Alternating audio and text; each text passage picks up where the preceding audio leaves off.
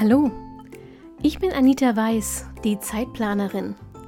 Genau wie du will ich meine Zeit wieder selbst kontrollieren, sie genießen und auch mal mit Leidenschaft verschwenden.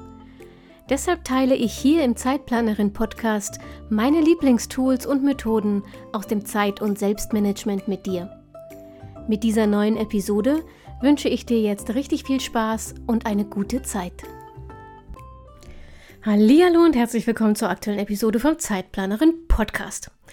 Wer Schwierigkeiten hat, seine Aufgaben zu priorisieren, nutzt vielleicht ganz einfach nur die falschen Kategorien. Wir schauen uns heute an, wie du künftig schnell und sicher entscheidest, welche Aufgabe Vorrang hat und damit Stress und schlechtem Gewissen endgültig den Garaus machst. Lass uns mit einem kleinen Experiment in dieses Thema starten. Ich lese dir gleich ein paar Aufgaben vor und du musst aus dem Stand heraus entscheiden, mit welcher du anfangen würdest. Fertig? Erstens Geschirr abwaschen. Zweitens Steuererklärung fertig machen. Drittens geliehene Bücher zurückbringen oder viertens die Aufgabe für die Kollegin erledigen, die du zugesagt hast. Und wofür entscheidest du dich? Merkt dir das mal, ich komme später nämlich nochmal auf dieses Experiment zurück. Lass uns vorher nur mal kurz die Grundlagen klären. Was heißt eigentlich Prioritäten setzen? Was bedeutet es für eine Aufgabe auf deiner endlos langen To-Do-Liste, wenn sie Priorität hat? Spontan würden die meisten Menschen jetzt vermutlich antworten, dass Prioritäten die Wichtigkeit festlegen. Die Aufgabe, die also Prio Nummer 1 hat, ist die wichtigste. Nach Wichtigkeit zu priorisieren ist eine Möglichkeit, aber es ist die Königsklasse, denn da stecken eine ganze Menge Stolpersteine drin. Und deshalb kommen wir dazu auch erst ganz zum Schluss dieser Episode. Das Kriterium wichtig ist jedenfalls nur eine mögliche Definition von Priorität. Ganz grundsätzlich gilt in Sachen Zeitmanagement, was Priorität hat, wird entweder zuerst erledigt oder bekommt zumindest ausreichend Zeit im Tag. Wir planen also alles andere so, dass die Prioritäten sicher abgehakt werden können. So, und jetzt würde ich dich gern vor mir sehen, um dich zu fragen, wie oft du wirklich auf diese Art bewusst planst. Wenn es dir geht wie mir und den meisten anderen Menschen da draußen, denkst du selten bis nie bewusst darüber nach, wann und wie lange du Zeit für eine einzelne Aufgabe freihältst. Die meisten von uns hetzen einfach von To-Do-Listenpunkt zu To-Do-Listenpunkt. Keine Zeit zum Nachdenken, also auch keine Zeit zum Priorisieren. Und da, genau da liegt das Problem. Wenn du auf diese Weise durch den Tag hetzt, hast du immer Stress. Und in den meisten Fällen hast du zusätzlich am Ende des Tages ein schlechtes Gewissen, weil irgendetwas auf der Strecke geblieben ist, von dem dein Gefühl dir sagt, dass du es hättest erledigen müssen. Gute Nachrichten, wenn du heute bis zum Ende hörst und umsetzt, dann ist das ab heute vorbei. Denn gleich erkläre ich dir, wie du auch ganz leicht Prioritäten setzen kannst. Und das bedeutet im Wesentlichen, wie du bewusst entscheiden kannst, was du machen wirst. Und es bedeutet auch, diese Entscheidung begründen zu können. Denn wenn du deine Entscheidung für die eine und gegen die andere Aufgabe vor dir selbst begründen kannst, hört auch das Aufgabenflipping auf. Also dieses ähm, von einer Aufgabe zur anderen hüpfen, weil gefühlt äh, alle irgendwie Priorität haben und du dich nicht entscheiden kannst, welche jetzt die wichtigste sein sollte. Und dieses Aufgabenflipping, dieses sprunghafte Wechseln von einer Aufgabe zur anderen ist unfassbar anstrengend für dein Gehirn und setzt deinem Stress sozusagen die Krone auf. So, aber damit das Priorisieren funktioniert und keinen Stress mehr macht, musst du die richtigen Kategorien finden, um deine Prioritäten festzulegen. Und ja, die üblichen Kategorien wichtig und dringend sind eine Möglichkeit zu entscheiden, was Priorität haben sollte. Aber sehr oft sind sie halt nicht die beste Möglichkeit. Einfach weil sie viel zu viel Interpretationsspielraum lassen. Das gilt zumindest für die Kategorie wichtig. Hm, tatsächlich ist Dringlichkeit für die meisten Menschen das Hauptkriterium, um zu entscheiden, welche Aufgabe unbedingt erledigt werden muss. Das gilt übrigens sogar für die Menschen, die immer alles aufschieben. Wenn es dringend wird, also wenn die Deadline schon fast da ist, dann werden auch sie plötzlich aktiv. Und im besten Fall ähm, auf eine positive, konzentrierte Weise aktiv, im schlechtesten Fall panisch und unorganisiert. Dringend ist eine Aufgabe immer dann, wenn sie an einen Termin gebunden ist und dieser Termin in sehr naher Zukunft liegt. Das kann eine echte Deadline sein, also die Frist vom Finanzamt zur Abgabe der Steuererklärung ist zum Beispiel ziemlich sicher nicht verhandelbar.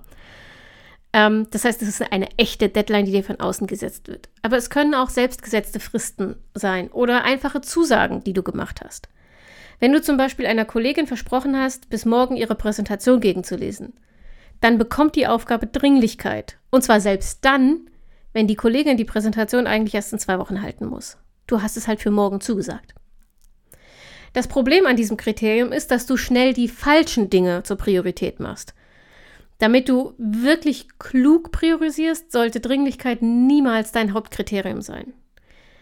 Mm, bleiben wir mal beim Beispiel mit der Präsentation der Kollegin. Das ist dringend und weil du es für morgen zugesagt hast, stopfst du es noch heute in deinen Plan.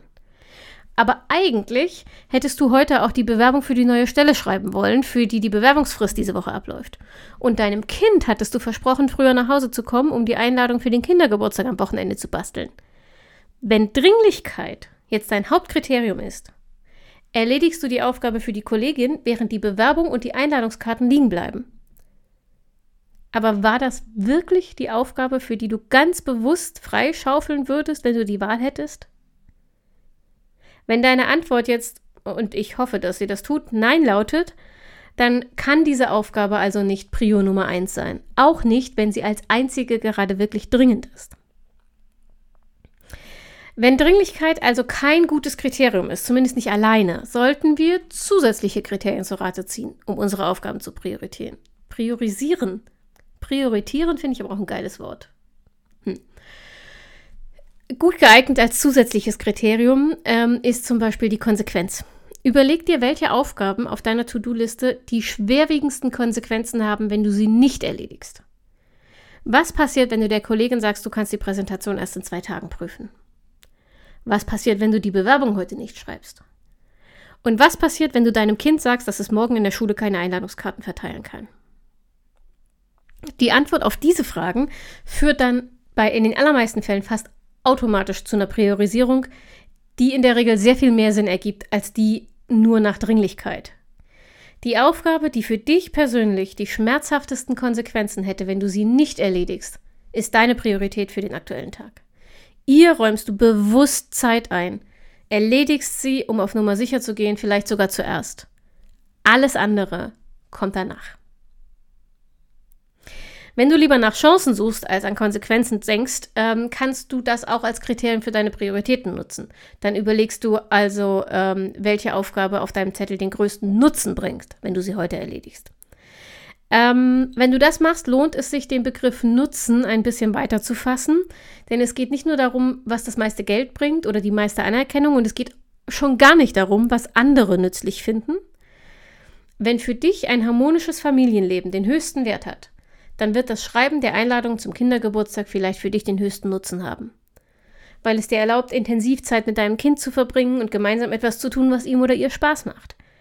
Wenn du ähm, in deinem aktuellen Job tot unglücklich bist oder du in einer Nische arbeitest, in der sich nicht oft neue Jobchancen auftun, ist vermutlich das Bewerbungsschreiben die Aufgabe mit dem höchsten Nutzen für dich. Um nach Nutzen priorisieren zu können, musst du also wissen, was dir ganz persönlich jetzt gerade am wichtigsten ist im Leben. Eine weitere mögliche Kategorie, um Aufgaben zu priorisieren, ist die Dauer einer Aufgabe. Das ist eine relativ einfache Art, Prioritäten festzulegen und vor allem, wenn dein Tag sehr fremdbestimmt und deine Aufgabenliste zu lang ist. Wenn du also viele Meetings hast, viele Menschen etwas von dir wollen und natürlich alle ihre eigenen Sachen für wahnsinnig wichtig halten, in dem Fall kannst du sehr pragmatisch nach der Bearbeitungsdauer Prioritäten setzen. Jede Aufgabe auf deinem Zettel bekommt eine Schätzung, wie lange du dafür brauchen wirst. Nun schaust du dir an, wie viel Zeit du aktuell hast, also zum Beispiel bis zum nächsten Meeting. Alle Aufgaben, die länger dauern, fallen zumindest für den Moment mal raus. Damit ist deine To-Do-Liste automatisch übersichtlicher, weil sie kürzer ist. Und das ist der erste Schritt zu einer besseren Selbstorganisation. Unter den Aufgaben, die du in dieser Zeit bis zum nächsten Meeting jetzt schaffen kannst, legst du jetzt fest, was die höchste Priorität hat. Und dafür kannst du jetzt wieder zusätzliche Kriterien wie die Dringlichkeit oder die Konsequenz oder den Nutzen heranziehen. Meine persönlich liebste Kategorie für das Priorisieren meiner Aufgaben ist aber weder Konsequenz noch Nutzen oder Dauer. Meine liebste Kategorie ist Lust. Und es macht mich richtig sauer, wenn Menschen mir einreden wollen, dass Erwachsene nicht nach Lust entscheiden, was sie machen. Dass wir so einen Blödsinn glauben, ist mit ein Grund, warum viele von uns so überlastet und überfordert sind. Ähm, Verstehe mich dabei nicht falsch. Ja, natürlich müssen wir als Erwachsene auch Dinge tun, die uns keinen Spaß machen. Und übrigens, wenn du darüber mal genauer nachdenkst, wird dir auffallen, dass auch Kinder das schon tun müssen. Aber wer bitte hat festgelegt, dass Arbeit keinen Spaß machen darf? Wer hat entschieden, dass es nur dann ernsthafte Arbeit ist, wenn wir schimpfen, meckern und leiden können? Ich finde das total absurd. Statistisch gesehen verbringe ich den größten Teil meines Lebens schlafend oder arbeitend. Auf das, was im Schlaf passiert, habe ich nicht so viel Einfluss. Aber wie es mir geht, wenn ich arbeite, kann und will ich mitbestimmen. Deshalb sorge ich dafür, dass ich jeden Tag mindestens eine, meistens sogar bis zu drei Aufgaben auf dem Zettel habe, auf die ich Lust habe, die mir Spaß machen. Und für die räume ich immer Zeit frei in meinem Tag. Und wenn es Mitternacht wird, das sind meine Belohnungs- und Motivationsaufgaben. Und die haben auch deshalb Priorität, weil sie mich bei der Stange halten und dafür sorgen, dass ich auch viel mehr von den Muss- und Müsteraufgaben erledige, die sich da so zwischendrin auf meinem Zettel befinden. So. Und jetzt kommen wir zu der Kategorie, die in fast allen Ratgebern zur Priorisierung empfohlen wird und mit der in der Praxis fast niemand richtig umgehen kann. Die Wichtigkeit. Einer mh, hm, häufig zitierten Matrix zufolge, von der du ja schon weißt, dass ich sie nicht mag, haben Aufgaben dann die höchste Priorität, wenn sie sowohl dringend als auch wichtig sind. Klingt in der Theorie, gebe ich zu, absolut logisch, scheitert in der Praxis aber daran, dass niemand weiß, was mit wichtig eigentlich gemeint ist.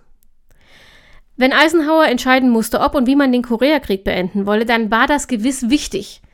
Aber vor einer solchen Aufgabe wirst du vermutlich nicht allzu bald stehen. Nehmen wir also mal die vier Aufgaben aus unserem Beispiel vom Anfang. So ganz banale Alltagsaufgaben.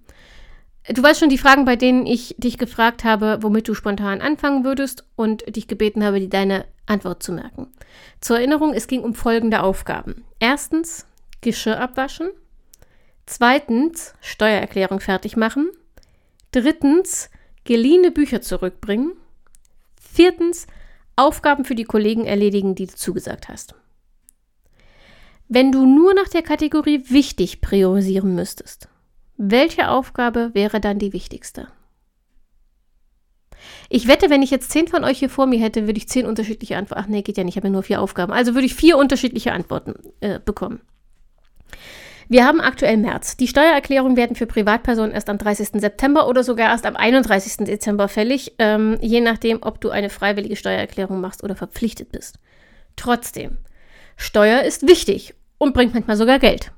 Die Steuererklärung ist also eine wichtige Aufgabe, oder? Vielleicht musst du aber gar keine Steuererklärung abgeben und willst dir den Stress auch nicht antun. Egal, ob du Geld zurückbekämst oder nicht. Also ist sie doch nicht wichtig? Genauso beim Geschirr. Für deine Mutter ist es vielleicht sehr wichtig, das Geschirr nach jeder Mahlzeit abzuspülen. Für dich gilt aber möglicherweise das Motto, solange noch ein Teller im Schrank ist, bin ich fein, muss ich mich nicht drum kümmern.